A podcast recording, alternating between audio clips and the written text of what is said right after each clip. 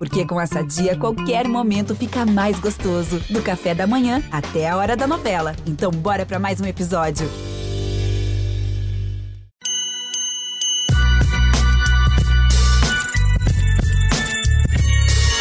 Salve, salve, fiel! Tá começando mais um GE Corinthians, o seu podcast exclusivo do Coringão aqui no Globo Esporte.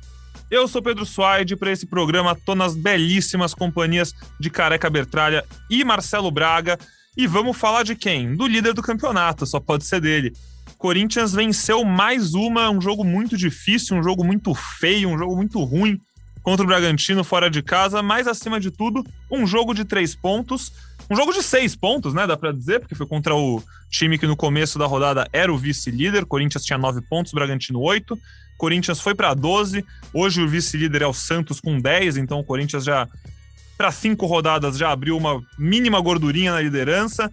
É, quarto jogo seguido do Corinthians sem sofrer gols, quatro jogos contra quatro times de Libertadores, a gente for lembrar, Boca Juniors, Fortaleza, Deportivo Cali e Bragantino, uma sequência bem complicada do Corinthians, que o Corinthians consegue mostrar sua força defensiva, a gente vai falar sobre isso.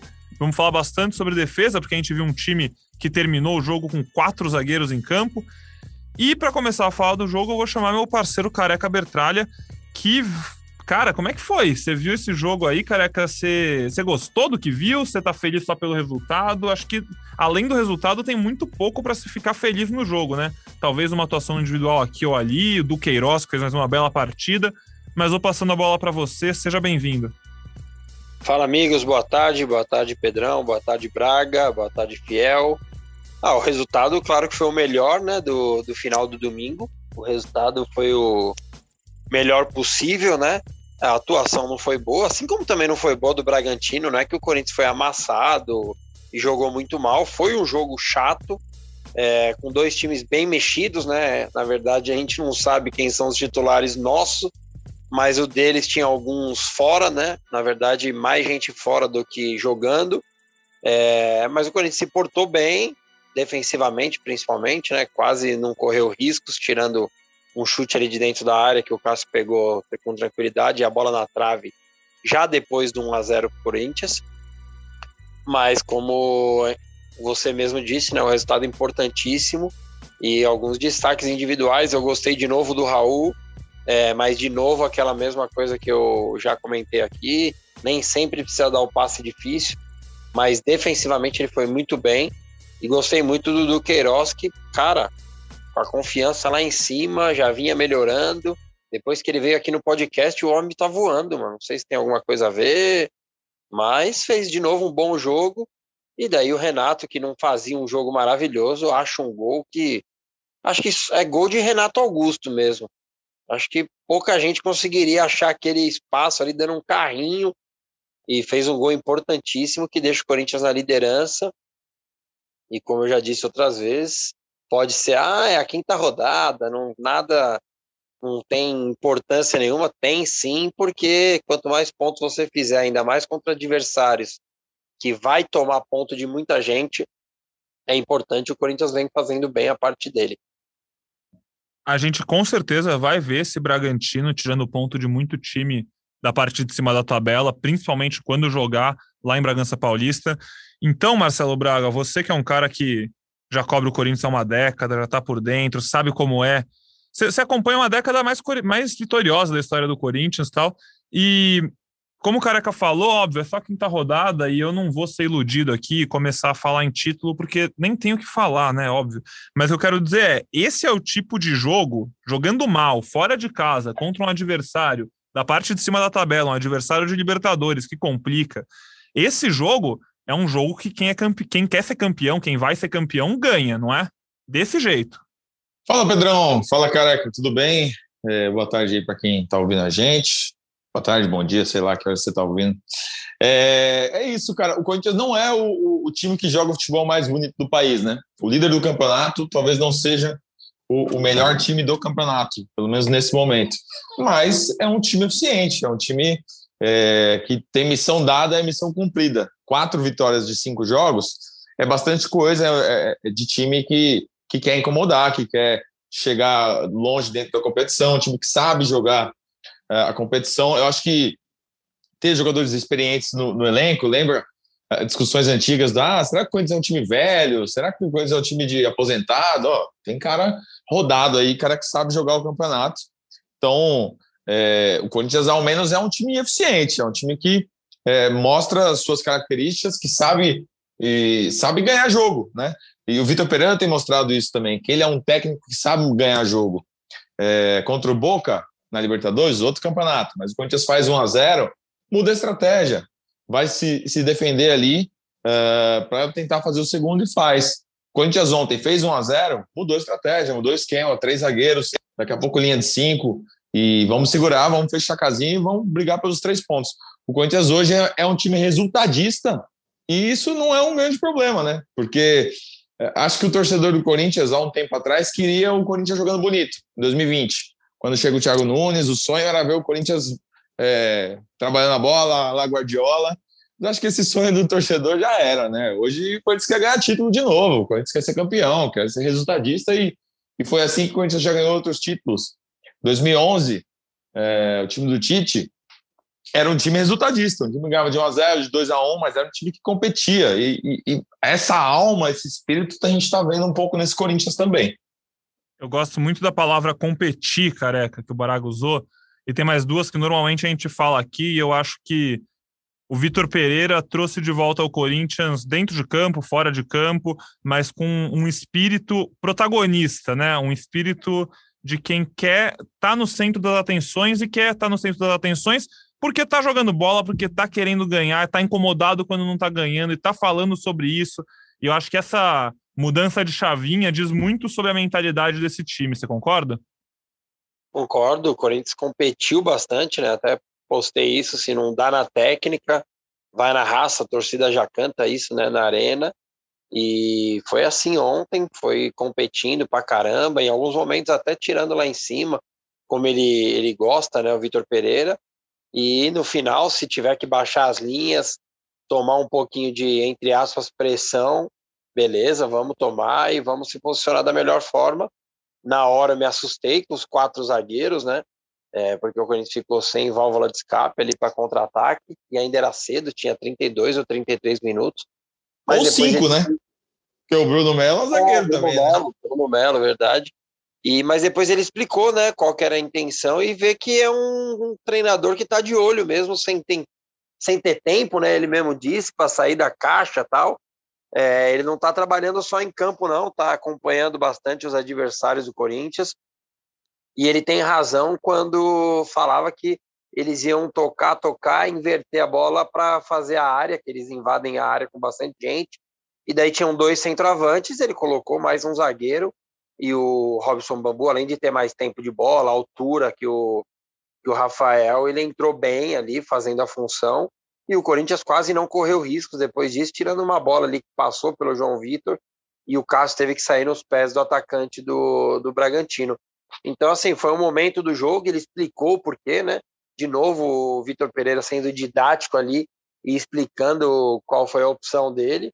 E a vitória importantíssima é, em cima até do que o Braga falou, de estar tá competindo mesmo, e é isso que a torcida quer. Vão ter jogos que é, vai jogar bem e não vai ganhar, como foi na quarta-feira lá contra o Deportivo Cali, e vai ter jogos que não vai fazer um grande jogo e vai conseguir sair com a vitória, que é o mais importante, e deixa o Corinthians na liderança momentânea ali, né? Quinta, é, quinta rodada, mas sempre bom e importante estar entre os líderes para depois lá no final a gente ver se vai estar tá brigando pelo título mesmo. As coletivas do Vitor Pereira continuam muito boas, muito claras, ele explica o que aconteceu no jogo e, acima de tudo, né, Careca e Braga, ele vai mostrando realmente o perfil corintiano dele, né? Porque a gente lembra daquele podcast que a gente gravou lá atrás, quando ele estava saindo de Portugal, e aí ele falou, acho que no aeroporto, é, aceitei porque me identifiquei com o time, sou um pouquinho louco mesmo. E pouco a pouco, né, fala a fala, jogo a jogo, ele mostra que realmente ele sabe o que é o Corinthians, ele sabe o que a torcida pensa, ele é um pouquinho louco mesmo, ele vai, vai entendendo a identidade do clube como um todo, e isso é importante dentro de campo para passar isso para os jogadores que também é, respondem a ações dele, é, mas também para conversar com o torcedor, nas entrevistas, o torcedor se sentir representado. E eu acho que esse papel que o Vitor Pereira vai tendo ultimamente é muito importante para a construção desse momento do Corinthians.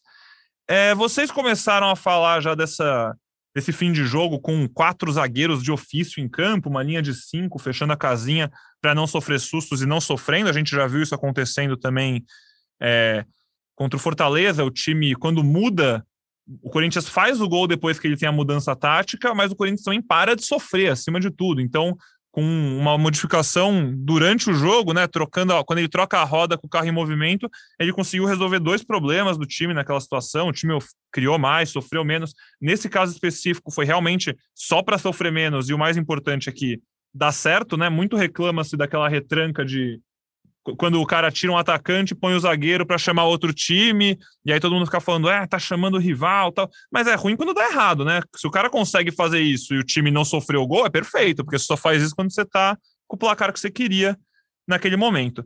Mas a gente também tem que falar sobre o ataque desse time, porque ontem a gente viu, ontem, tô falando no domingo, a gente está gravando esse podcast na segunda-feira, no começo da tarde, caso você esteja ouvindo em outro dia, mas nesse jogo contra o Bragantino, a gente viu na escalação Obviamente, mais mudanças, né? Outro time. Eu nem sei, nem sei se o Braga tem esse levantamento, em algum momento a gente vai fazer ele, de quantas vezes o Vitor Pereira já repetiu uma escalação, porque ele muda tanto, ele muda uma peça num jogo, outra no outro, outra no outro, que vai embaralhando tudo. Eu nem tenho ideia se é uma escalação que já entrou em campo. Boa pauta, hein? Boa pauta, boa pauta, vou fazer. Oh, eu boa. que consegui, que repetiu. Eu também, eu, eu, se eu fosse chutar, eu chutaria que se repetiu foi tipo uma, uma vez.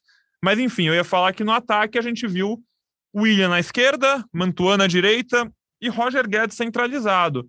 É...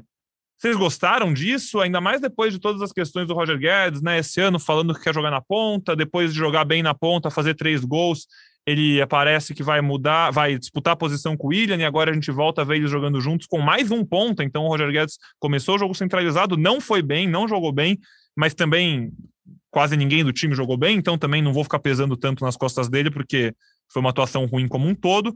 Mas queria que vocês falassem sobre a escolha do Vitor Pereira por esse trio de ataques. Esse trio de ataques sem uma referência. O Jô não foi para o jogo porque sentiu o joelho. O Júnior Moraes é, podia ter sido escalado, não foi. A gente imagina então até que o Júnior Moraes deva ser titular no meio de semana contra a Portuguesa. Mas depois a gente fala disso. Carecão, o que, que você achou aí desse ataque? Cara, é, a gente, é difícil a gente falar qual é o ataque ideal é, mas acho que ele, de novo, mesclou bem, assim, o time num, num, era um time forte, né, para jogar contra o Bragantino, e o William também não fez um bom jogo, errou bastante, né, tava no segundo tempo, parecia bem cansado, o Roger também não fez um bom jogo ali como nove centralizado, mas como você disse, quase ninguém fez um bom jogo, né? Então, poucas chances de gols de ambos os lados, tanto que a gente está falando aqui é, de quem foi melhor são a parte, é, os jogadores da parte defensiva, né? O Du e o Raul. Então não foi um jogo um primor técnico e daí o ataque da forma que foi escalado, vários deles já foram titulares, né? A gente brincou aqui no último podcast. O William, se a gente falasse dos 11 ideais, estaria. O Manton é dúvida, o Roger Guedes é dúvida, mas acho que todos esses estão inseridos naqueles 16, 17 titulares que o Vitor Pereira tem hoje e uma hora joga um, uma hora joga outro, é, depende do adversário, da condição física, e eu não gosto nem de, de entrar nessas discussões aí do dessa situação do Roger Guedes, apesar que a gente deve falar mais para frente aqui no podcast. Ah, vamos falar aí, careca. Você não gosta, falar, mas gosta. Você não gosta, você não gosta porque quando você começa a falar, você desembesta e vai fundo e vai, vai falar exato, umas coisas que alguém que os outros não querem ouvir. Fala aí. Exato. Muito provavelmente várias pessoas não vão gostar, outras vão, tal. Mas o que eu penso do negócio do Roger Guedes é o seguinte: primeiro, ele não tem que ser amigo de ninguém. Ele não tem que é, a torcida, quem ficou brava aí que ele não cumprimentou o Vitor Pereira, primeiro, ele, ele cumprimentou sim o Vitor Pereira, ele só não deu um braço, queria um abraço eufórico, queria que fizesse o quê? Jogasse o Vitor Pereira pro alto e pegasse no colo. Cara, nem é a função dele essa aí. É, que bom que ele fica pé da vida quando ele sai. Às vezes se cobra, ele tá pé da vida até com ele mesmo, que não conseguiu fazer um bom jogo. Várias vezes ali ele e o William tentaram se, se procurar ali, mas não conseguiram. Então, cara, problema nenhum para mim. Prefiro um cara assim do que um cara que não tá nem aí se joga ou se não joga. O Léo Natel, por exemplo, ele dava carrinho que nem um louco lá, mas ah, ruim, ruim com a bola. Pô, o Roger Guedes é o artilheiro do time na temporada. Não tem, acho que tem 41 jogos com a camisa do Corinthians, 14 gols. Cara, ele ele tá inserido nesses 16, 17 aí que eu citei. O que ele precisa entender, e daí é, vai dele, vai da, do staff dele, trocar uma ideia, é o seguinte: é, que vai ter jogos que ele vai jogar, vai ter jogos que ele vai jogar na ponta, e foi o que o Vitor Pereira falou. Ele, o, o bem maior é o Corinthians. Não é o Vitor Pereira, não é o Roger Guedes, não sou eu, nem vocês. É, o, o que tem que procurar é o que é o melhor para o Corinthians. Ele tem que se adaptar a isso. Nenhum jogador brasileiro está acostumado com essas coisas. Tanto que vários batem lá na Europa e voltam por isso. Porque o cara fala, porra, lá no Brasil eu jogava 70 jogos. E reclama, quando joga 70 também reclama. Ó, oh, tô cansado, o calendário é chato. Aí quando joga 50, 55, mas bem jogado, o cara também vai reclamar. Então ele tem que entender que ele não está na Europa, apesar de ser uma vontade dele. Ele tem que entender que a comissão técnica que hoje trabalha no Corinthians tem um pensamento europeu de poupar os jogadores, de revezar os jogadores. E assim, eu prefiro o cara que seja 55 jogos bem é, fisicamente e tal, pronto para jogar, do que 70 jogos e chegar lá no final da temporada. Eu acho que foi o Cassus que citou isso no, no último episódio. Não é agora que esses caras têm que estar na ponta do, dos cascos. É lá em setembro, outubro, onde os campeonatos vão se decidir. E hoje o Roger Guedes precisa entender isso. Mas em nenhum momento eu achei que ele é, faltou com respeito com o Vitor Pereira. Ele cumprimentou, ele não virou a cara pro Vitor Pereira. Eu vi gente colocando, ele quase virou a cara. Orra, quase virou. Oh, acabamos de ganhar um jogo difícil contra o Bragantino. Aí nós vamos procurar o quê? Ah, um pelo em ovo, porque ele não deu um abraço. Queria que fizesse o quê com o cara? Depois ele foi lá junto com o elenco, aplaudiu a torcida que foi lá em Bragança, num baita frio que estava em São Paulo ontem, e apoiou o time, cantou o jogo inteiro. Cara, é isso que ele tem que fazer. E quando ele tiver a oportunidade dele, faz, dar o melhor que ele é, em campo. E acho que ele vem fazendo isso. Ele não deixa de correr. É o jeito dele, do Roger Guedes tal. Mas ele com a bola sempre desempenha bem. Eu não vejo problema nenhum. Mas a gente precisa falar porque hoje em dia tudo se tem problema. O Corinthians é líder do grupo da Libertadores, líder do Campeonato Brasileiro. O cara é artilheiro da temporada. Ah, mas fez igual contra o Havaí. Ah, se é o Hulk que faz contra o Havaí, ó, oh, Hulk maravilhoso, lindo. Pô, chato pra caramba isso aí. Eu quero ouvir os 20 centavos de Marcelo Braga sobre isso, careca. Você é um show à Tá aí, tá aí o desabafo. Cara, é tanta coisa que eu, que eu devia ter anotado durante a fala do, do, do careca. Ele falou que não é a função do Roger Guedes abraçar o Vitor para ele levantar. De quem é, então, essa função? Tem que ter uma pessoa aí que seja responsável por fazer isso. Outra Careca coisa, que o Léo Natel era ruim. Se você for representante do Basel, estiver nos ouvindo, tiver na hora da decisão aí de fazer a compra ou não, bom jogador. Que Basel, que Basel, que Basel. Onde que é? Apoel, Apoel, Apoel. O Basel da Se você for representante, bom jogador, bom jogador. Muito bom, muito bom. Muito bom. Tem que decidir aí até, até julho, se compra ou não compra. E sobre o Roger Guedes, é isso aí, cara, que o Careca falou. O time é, é líder do campeonato, é, já na terceira rodada já era líder e a discussão era se tinha panelinha ou não, se os caras gostavam do trabalho do Vitor Pereira ou não. Pô, time líder da Libertadores, líder do Brasileirão. Aí agora, de novo, líder dos dois campeonatos e tem essa discussão de que o cara não gosta do técnico. Pô, né? Acho que é meio chato isso também. É, e a gente, como imprensa, também fica insistindo nessa pergunta para o Roger Guedes toda vez. Aí, aí, Roger, jogou de novo, você não gosta de jogar? Ah, não, o treinador. Pô, tá chato também, hein? Tem que jogar onde o professor manda e pronto. É. E, assim, eu, ontem, a gente não consegue entender a escalação do Vitor porque não é detalhada motivo a motivo, mas ontem era jogo pro Júnior Moraes, seu 9. Talvez não tenha sido porque o jogo tá machucado. E aí ele já pensou no Júnior para o jogo contra a Portuguesa. Então tinha que botar o Roger. E aí, e é isso. Quando precisar, o cara tem que jogar lá e pronto. É, eu acho que o Roger Guedes estava chateado com ele ali, com a atuação dele, com a noite que não foi tão boa para ele. Também acho. É, cada um reage de um jeito, né? Beleza, você tem que ficar feliz pela vitória do time, mas pô, o cara quer jogar bem, né? O cara quer fazer gol, o cara fica frustrado com ele, com, com por estar na função ali que, que não é tão legal para ele e ele não conseguiu render. Enfim, é, cada um reage de um jeito a, a, a, um, a, um, jogo e a uma má atuação. Acho que se eu fosse é, social media do Corinthians hoje, eu postaria uma foto de um abraço do Vitor e do Roger Guedes no treino, só para calar a boca da galera. Eu concordo cara, com vocês, cara. Tá, tá é, chato. É, mano, muito. Mano, o cara, vou te falar, eu me incomodaria se o cara tivesse feliz da vida que ele não tá rendendo em alguns jogos e que foi substituído. Ai, nossa, tô mó feliz. E aí, o que, que você achou do jogo? Puta, tô mó feliz que eu saí aos 22. Nossa, eu adorei. Ah, cara, desculpa, mano. Na Vars a gente fica pé da vida que o treinador tira a gente, mano. Não deu um chute pro gol, né? Praticamente não saiu nos melhores momentos, pô. O cara fica chateado. Claro, ele quer, pedir, ele quer pedir música, fantástico, cara. A vida é assim. Desenrola, bate, joga de. É, o Corinthians tem o melhor início. Vamos passar de pauta, né? Porque é o que o Braga falou, concordo com ele. Pô, terceira rodada já era isso, quinta rodada isso de novo. O Corinthians tá bem, não tem. Eu até falei antes de a gente começar a gravar, eu perguntei pro Careca e pro Braga se a gente devia falar sobre isso, porque a gente sabe que vocês querem ouvir, a gente sabe que essa é a pauta do momento. Hoje, goste ou não, é, o Twitter vai realmente pautar muitas vezes o que a gente tem para dizer, porque é o que nossa audiência quer ouvir. E nossa audiência está falando sobre isso, a gente sabe que essa é uma pauta quente, as pessoas estão falando sobre isso, mas assim, é, cara, acha, procurar pelo em ovo, como o Careca disse, eu acho que é uma boa definição. Então, nossa, nossa opinião aqui, pessoal, não como podcast como um todo, porque a gente tem cada um sua opinião, é que nesse caso especificamente eu acho que elas são bem parecidas. Mas a opinião de nós três aqui está bem clara, a gente já falou isso no penúltimo episódio, se não me engano. É, em algum momento a gente vai provavelmente voltar a falar sobre isso, mas vamos seguir o baile, porque tem mais coisa para falar. Corinthians ganhou, o episódio tá alegre, tá bom.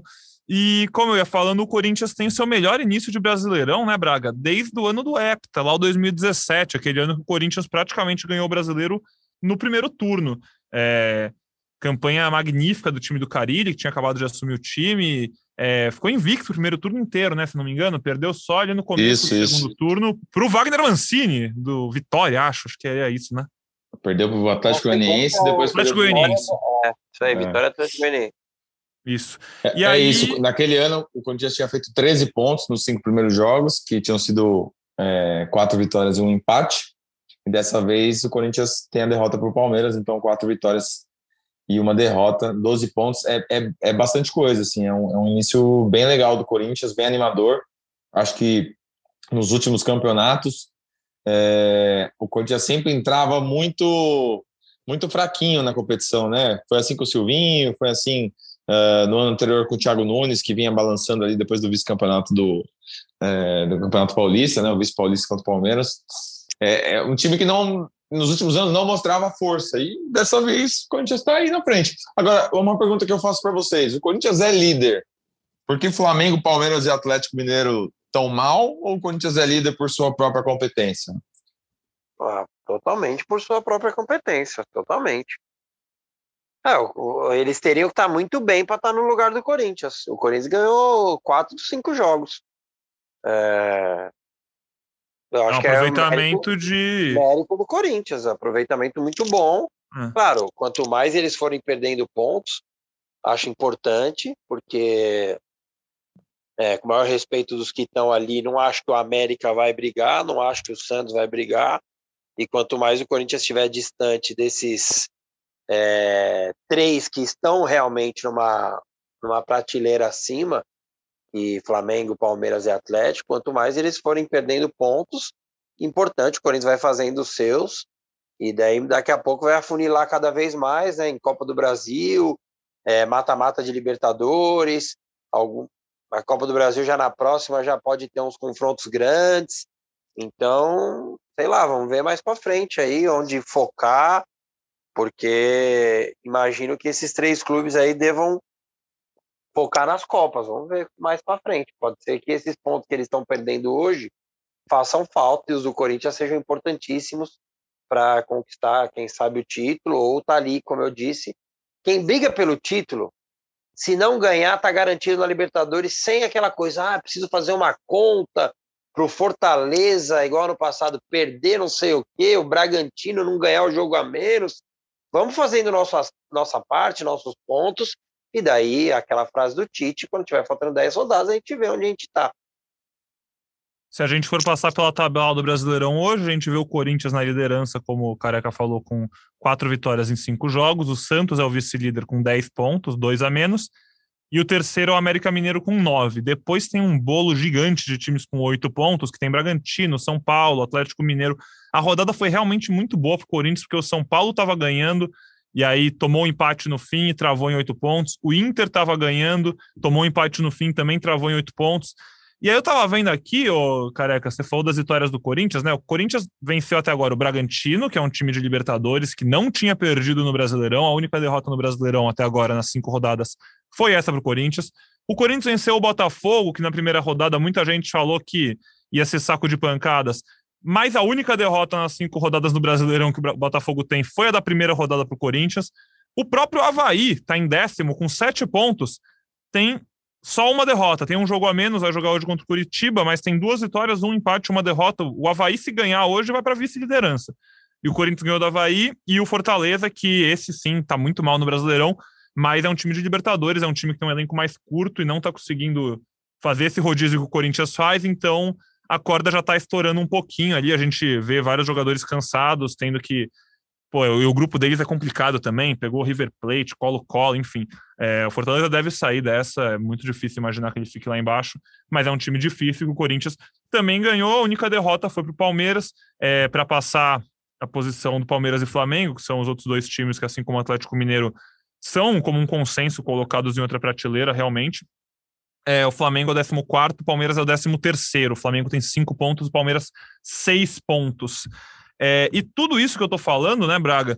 Corinthians está fazendo com a pior média de chutes por gol, chutes por jogo. Corinthians hoje dá 7,2 chutes por jogo, 3,2 chutes por, no gol. Nossa, ficou bem confuso isso. Vamos lá. 7,2 chutes por jogo e 3,2 chutes no gol por jogo. É o time que menos chuta no Brasileirão e tá na liderança. Eficiência, acho que é a palavra, né, galera? É, é aquilo que a gente falava no, no começo aí do podcast. É um time que está se mostrando eficiente. É, e, e, você ser eficiente é você aproveitar as poucas chances que você tem, você se depender bem, você conseguir é, fazer o resultado. Corinthians, como eu falei, não é o, o, time que joga o futebol mais bonito do país, embora seja o líder do campeonato, mas está ali por seus méritos e por sua, por sua própria competência é, de saber jogar competição.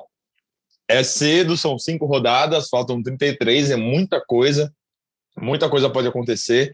É, Corinthians perdeu o Paulinho para a temporada toda, tem jogadores mais velhos, é, é difícil você sustentar isso o campeonato todo, mas nesse momento, acho que o torcedor do Corinthians só tem motivos para sorrir, né? É, as, as, camisas lançadas são bonitas, o time está na liderança do, do, da Libertadores, está na liderança do brasileiro. Pô, quer momento melhor? E o corintiano que gosta de UFC também teve notícia boa nesse fim de semana. A gente vai falar mais para frente um pouquinho sobre isso, explicar para quem não gosta o que aconteceu, quem não tá tão por dentro. Mas realmente, o corintiano, né, careca, tem só motivos para sorrir. E aí, fala um pouquinho aí sobre os seus motivos para sorrir. A gente já começa a transicionar esse papo para quarta-feira. Quarta-feira tem jogo decisivo, né?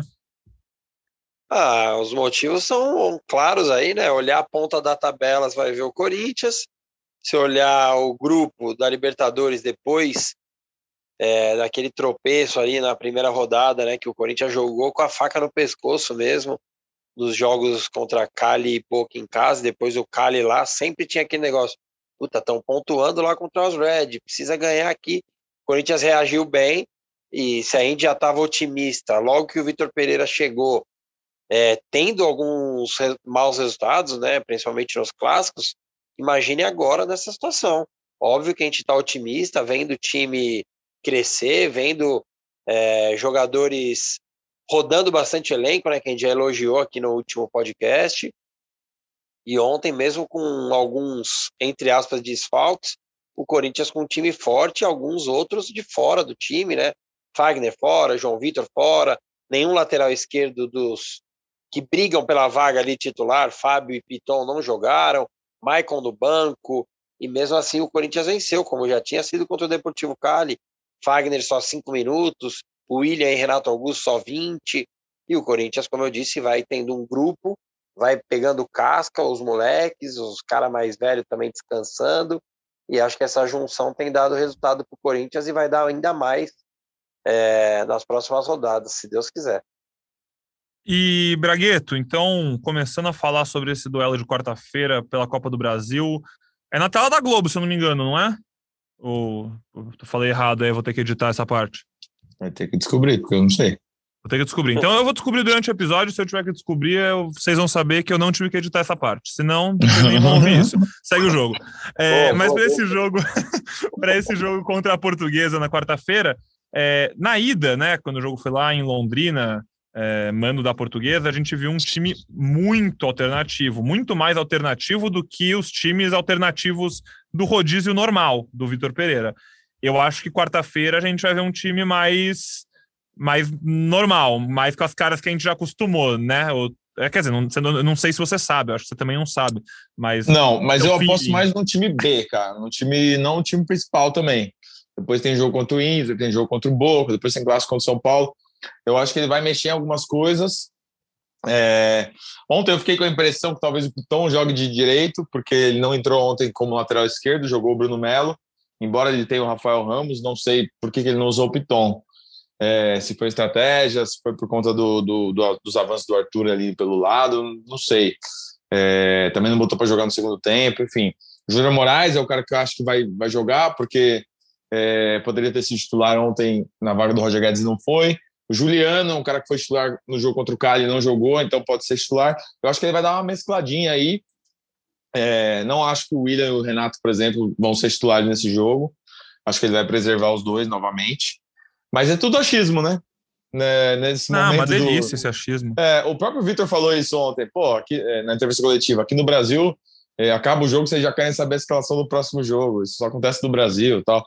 Não sei se isso acontece no Brasil, mas realmente, a gente acaba um jogo já tá pensando no próximo. Ele falou que ia chegar, descansar, ia pro CT e aí ia começar a planejar o próximo jogo. O que não é bem assim que acontece. Eu acho que a escalação de um já é meio que pensando no outro, em quem você vai poupar, em quem você vai né? É um, é um migazinho isso aí também. Mas é, vamos ver como é que o Corinthians vai. Uma, uma, dúvida que eu tenho, e aí eu, eu quero passar para o Careca, é que, por exemplo, é, na Europa é muito comum que na taça, no, no, no, no campeonato, esse campeonato mais popular, né? Copa. O, a Copa, Copa, do Rei, é, na Copa, é, Copa da Inglaterra, enfim, jogue um goleiro reserva, né? O, o titular fique na Champions e no Nacional e usa um goleiro reserva. Ele usou o Ivan no jogo contra a Portuguesa lá, o Ivan até falhou no gol dos caras. Você acha que ele pode consolidar um goleiro reserva para a Copa e deixar o Cássio descansando ou, ou impensável? Eu acho que é pensável, mas eu não faria, não. Eu deixaria o Cássio. É... Acho que, por exemplo, se no ano que vem ele continua no Corinthians, ele pode definir isso antes, sei lá. É, mas acho que agora, no meio da temporada, assim, ele não vai. A não ser que o Cássio esteja com algum tipo de problema, algum jogo ou outro tal. Mas acho difícil o Cássio sair. Aquela, aquela parte da torcida que fala: ah, o Cássio não abre mão, ele só quer bater recordes, cara. Não é o Cássio que define, ó, oh, professor, hoje eu não quero jogar, tá? E deixa em casa aqui, que eu tenho a festa da minha sogra. Cara, não é assim que as coisas funcionam. É, eu iria de amanhã, com, quarta, Cássio, Rafael Ramos, João Vitor, Robert Renan e Piton, Cantijo, Maicon e Juliano, Roger Guedes, Júnior Moraes e pode escolher ou Mosquito ou Adson, acho que seria um bom time para jogar contra a Portuguesa, deixando os caras no, no banco se precisasse, mas acho que esse time dá conta de fazer um bom jogo contra a Portuguesa e eu estarei lá na quarta-feira na Neoquímica Arena, espero que não esteja esse frio que está em São Paulo hoje, no seu camarote não é gelado, não, é só ar-condicionado, cara. Eu fui em 300 jogos, no, duas vezes só no camarote, pô. É, espero que não esteja fazendo esse frio. Braga, você vai estar tá lá na quarta-feira? É você? Eu estarei lá na quarta-feira e estarei no sábado em Porto Alegre para fazer Corinthians e Inter. Então eu vou pegar frio duas vezes. Pegar frio, vou pegar mais frio. Podia pagar uma pizza de 20, né, na quarta-feira. Agora é de 20, né? É, nossos ouvintes estão falando que ela é de 20 agora. O jogo que. Cara, ontem. Eu ouvi os ontem. caras gritando pizza de 10, mas eu não perguntei o preço. Se eles É, falam pizza aí. de 10 e ela é de 20, O nome aí. da pizzaria. O nome da pizzaria é Pizza de 10. Ontem aqui em casa eu fiz um planejamento estratégico muito bom, vou contar para vocês, tá? 15 Também. minutos de jogo, eu vi que esse jogo não ia para lugar nenhum. Falei, vou, já vou pedir uma pizza para chegar no intervalo. Cara, o juiz apita, dá dois minutos, toca o interfone. Foi o melhor momento do jogo para mim até aqui, né? porque tá horrível o primeiro tempo, horrível, horrível. Aí eu ia, tirei uma foto da pizza, eu ia twittar que o melhor momento tinha sido a chegada da pizza e o Renato fez o gol. Falei, ah, tudo bem, então não vou twittar mais, vou guardar essa pizza para depois. Qual foi o sabor, Marcelo Braga? Eu pedi. Ah, é uns nomes estranhos, né? Esses os caras não dão nome. É, mas é uma É, de queijo com um monte de coisa, outra de queijo frango, um monte de coisa. né? Essas coisas assim. Entendi. Porra, É, Eu gostei da escalação que o Careca propôs para o jogo. Eu acho que é por aí também. É, Eu acho só que é muito difícil a gente ver como a gente viu lá na partida de ida. É, tantos, em tantos jogadores da base entrando. Acho que esse jogo é o tipo de jogo que vai entrar essa escalação aí. E aí no segundo tempo entra ou Mosquito ou Watson, quem ficou no banco, talvez entra um Mantuan, talvez entre até um Renato Augusto da vida, enfim, do Queiroz, né? Então, mas é, é importante o, o Mosquito, o Adson jogarem também pela gestão de grupo, assim, né? Também Pelo- acho. Para os caras não desanimarem. O Mosquito tá jogando muito pouco. Até foi titular lá é, na Ah, Colômbia, não. mas. Eu Mas o concordo. Adson, por exemplo, é um cara que precisa entrar mais, né? Precisa jogar, precisa jogar, porque é só que assim, o Careca, eu lembro que há uns dois podcasts, ele fez uma listinha ali que era acho que 19, 20 jogadores que estão numa rotação mais intensa, né? Que, que envolve, que inclui até o Mosquito, o Watson. E no jogo contra a Portuguesa foi o único jogo do Vitor Pereira é, que a gente viu entrar mais de um jogador que não tá nessa rotação. Em outros jogos a gente viu, tipo, Giovanni entrar, beleza. Mas contra a Portuguesa tiveram outros jogadores que eu até não tô me lembrando do nome, vou dar uma pesquisada aqui. Xavier, Xavier foi titular. Robert Xavier, teve um O atacante. Wesley entrou. Wesley. Wesley. Queria falar do Wesley, isso. Inclusive, Eu acho fez que- um golaço antes de Wesley. hein? Fez na base? Fez no, no sub-20. Golaço Nossa mesmo. Senhora. Da hora. Coitado do É, então. zagueiro, tava no GPS ali.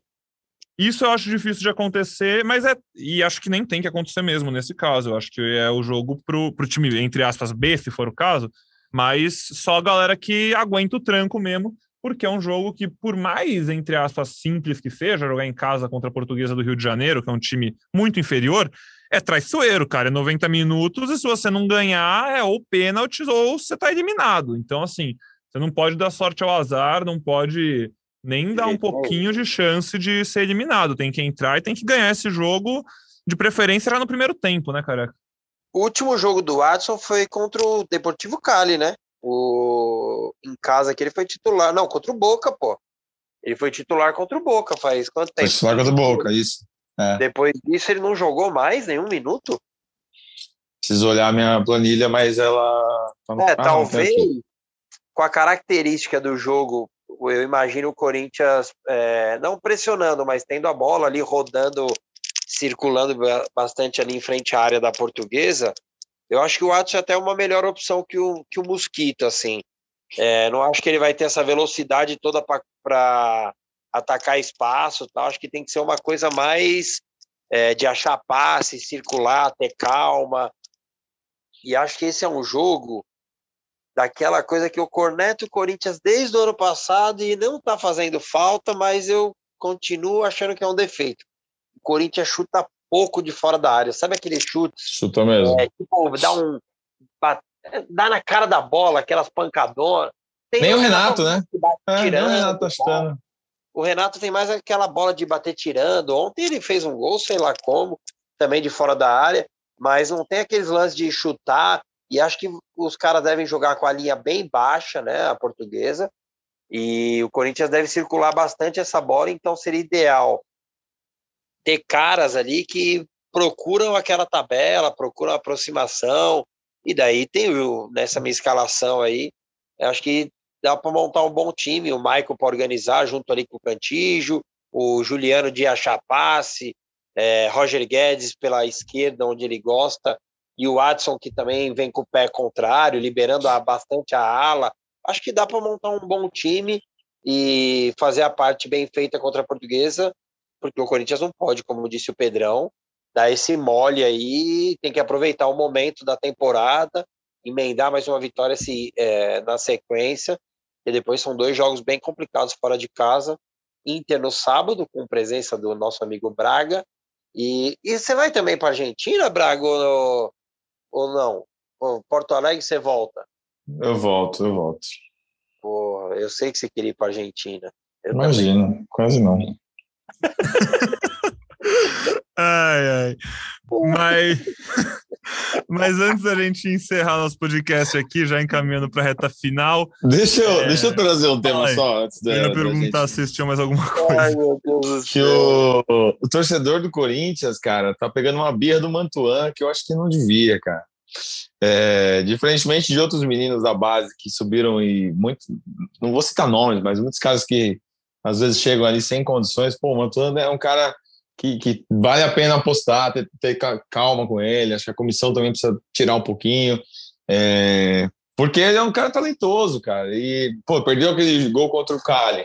Ontem fez um jogo ruim contra uh, o Bragantino. E o torcedor já vem, já vem na rede social chiando muito contra o Mantuan. Por que, que o Mantuan joga sempre? Ele tem jogado realmente em todos os jogos, ele tem pelo menos entrado. É, talvez a comissão tirar um pouquinho para preservar e, e, o torcedor ter mais paciência, porque é um menino que, que vai, vai dar frutos ainda para o Corinthians, pelo menos eu tenho essa expectativa sobre ele. Bom que você falou isso, Braga, e você falou dele ser talentoso, mas eu acho que o que está mantendo ele no time, além do talento que ele claramente tem, é o tanto que ele se doa, cara o que ele volta para marcar, o quanto ele recompõe, o quanto ele ajuda taticamente o time, é o tipo de coisa que a gente não vê em número e às vezes até nem vê olhando para o jogo, mas que o técnico, a comissão técnica tem mapeado, tem analista de desempenho que está falando o que está acontecendo. E ele está jogando todo o jogo, ele pode não estar tá jogando muito bem, mas ele está jogando todo o jogo e o Corinthians está ganhando a maioria dos jogos, está indo bem. E ele está fazendo parte disso, cara, como um todo. Por mais que às vezes não apareça, e por mais que ele erre, e perdeu aquele gol contra o Cali, beleza.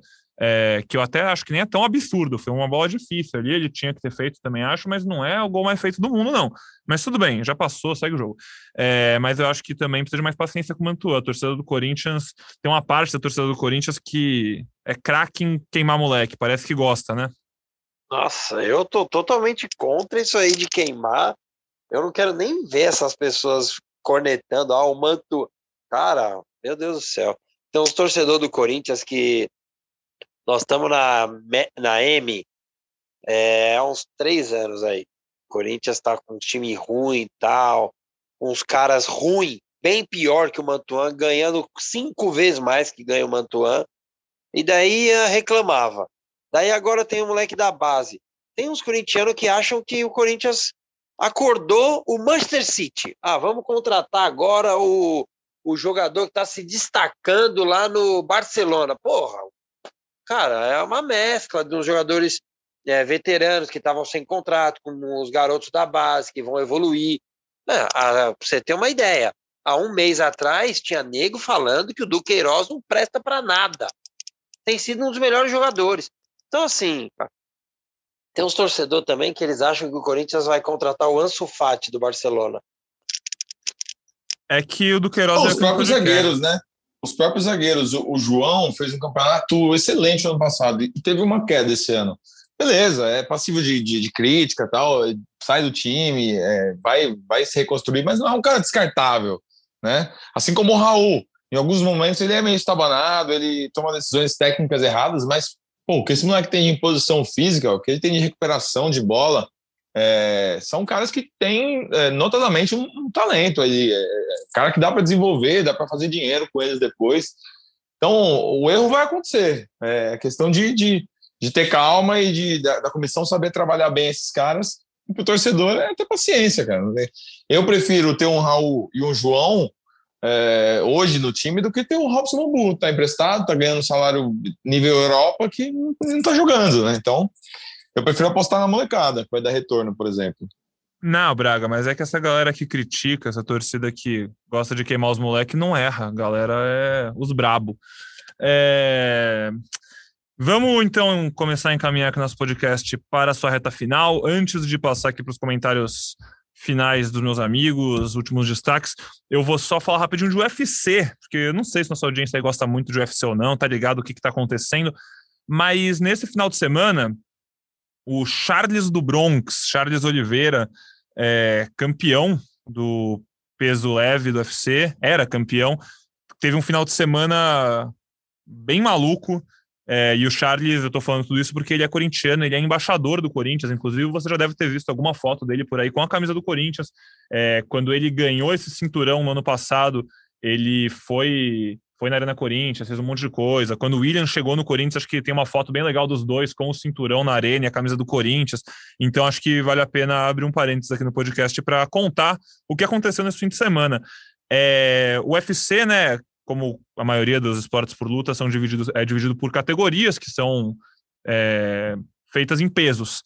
E aí, na quinta-feira, ele fez uma pesagem não oficial, né? Ele se pesou para ver se ele estava no peso para poder lutar e defender seu cinturão, ele era o campeão. E ele bateu o peso nessa sua pesagem, até comemorou isso, se não me engano, foi no Twitter, ele postou peso ok, alguma coisa assim. E aí, na pesagem oficial, que é a da sexta-feira, ele ficou 200 gramas acima do peso limite. E aí, por isso, ele não ficou apto a defender o cinturão. Ou seja, ele foi para a luta contra o Justin Gaethje. Inclusive, o Justin Gaethje que postou uma foto durante a semana com a camisa do Flamengo para tentar fazer uma provocação ao Charles e tentar ganhar uma parte da torcida brasileira na luta contra um lutador brasileiro, o que é meio bizarro, mas enfim, só um parênteses dentro do parênteses. E aí, dentro da luta, se, com a luta acontecendo com ele 200 gramas acima do peso, é, se ele ganhasse a luta, ele não teria o cinturão, o cinturão ficaria vago, sem dono, e se ele perdesse, o Justin Gaethje pegaria o cinturão. É, o Charles já tinha o cinturão desde maio de 2021, ele ganhou o cinturão, defendeu uma vez em dezembro, essa seria a sua segunda defesa de cinturão, é, e na luta ele mostrou mais uma vez porque é o melhor do mundo, ele é o maior finalizador da história do UFC, ele finalizou o Justin Gaethje no primeiro round com um mata-leão muito bonito. Nossa, quase pôs para nanar sem sono, hein? Meu Deus do céu. É louco, é o... se o cara demora mais cinco segundos ali para bater, ele tá andando até agora. É, foi. Nossa, o cara, o cara é um monstro, assim. Se você gosta de ver e assim, tem muita gente que não gosta de ver luta UFC por questão de aflição de sangue, de porrada, eu até entendo isso, mas nesses casos o, o Charles ele é um mestre assim, jiu-jitsu, ele é um mestre em finalização, então é um pouco menos agressivo, se você quiser, se você achar legal ver, procura aí no YouTube do combate que tem as imagens, é uma finalização maravilhosa. Ele já ele é uma, o, o lutador com mais finalizações na história do UFC, mais vitórias assim.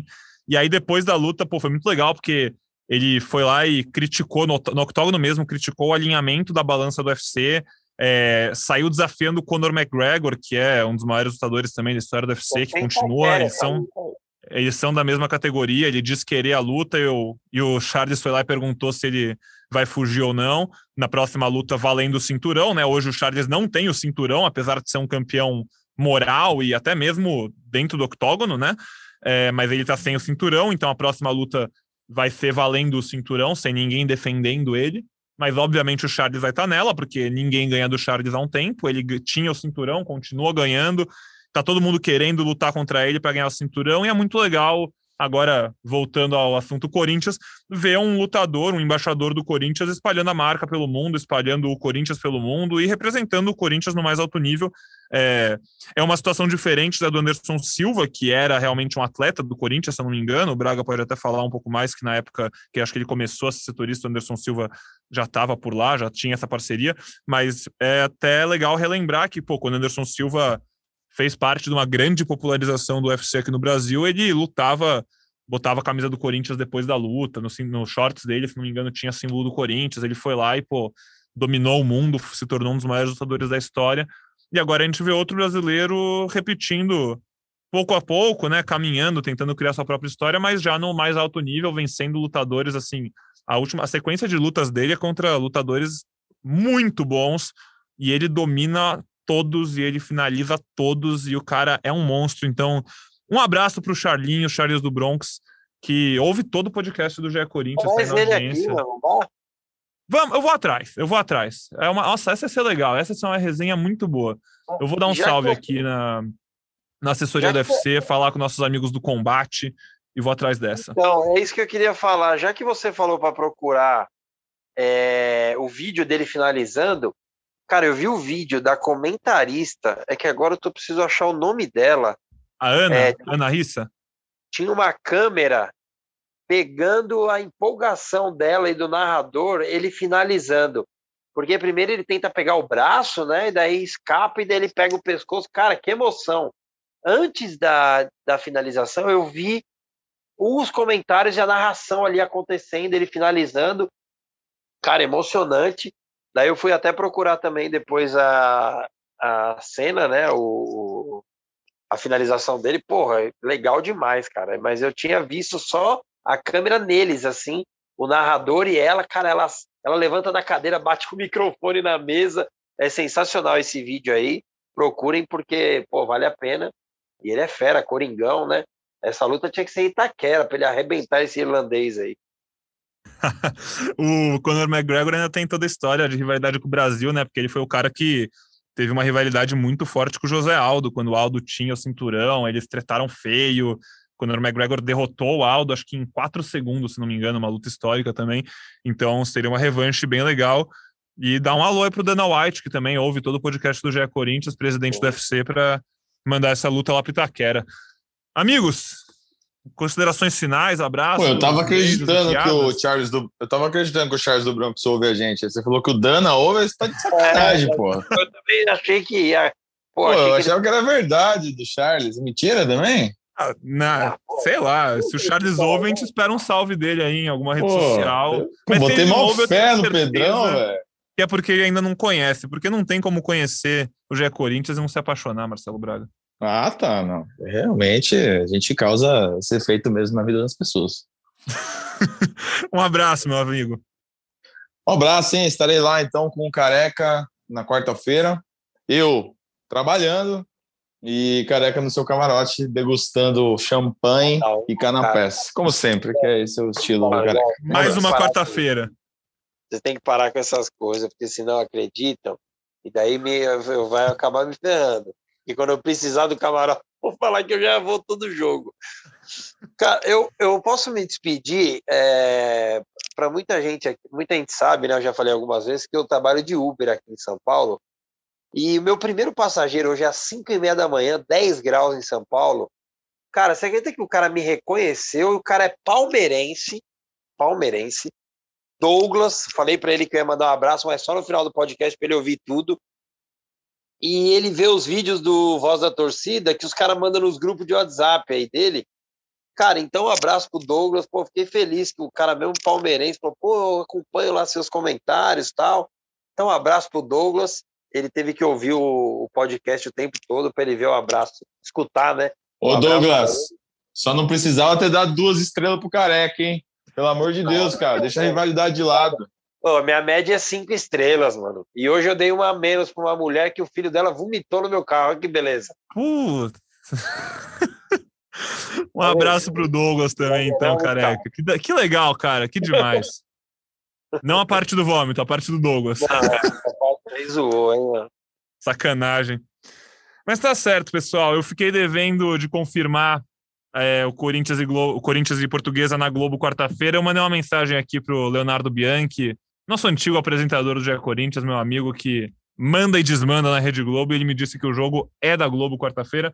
Então, quarta-feira, nove e meia da noite, o Careca vai estar no camarote, o Marcelo Braga vai estar lá no campo, você vai estar no sofá de casa. Liga na Globo para ver Corinthians na Copa do Brasil, jogão. Mandar mais um abraço para meus amigos. Obrigado, Careca. Obrigado, Braga. Obrigado para todo mundo na audiência, pela companhia em mais um episódio aqui do GE Corinthians. A gente volta na quinta-feira para falar desse jogo da Copa do Brasil, para falar um pouco sobre esse Corinthians Internacional e para eu me despedir de vocês, porque sexta-feira eu entro de férias, molecada. Aquele Nossa, abraço. Que vida fácil. Ei, meu. Tudo bem, tudo bem. De novo, mano. E até a próxima. Um beijo.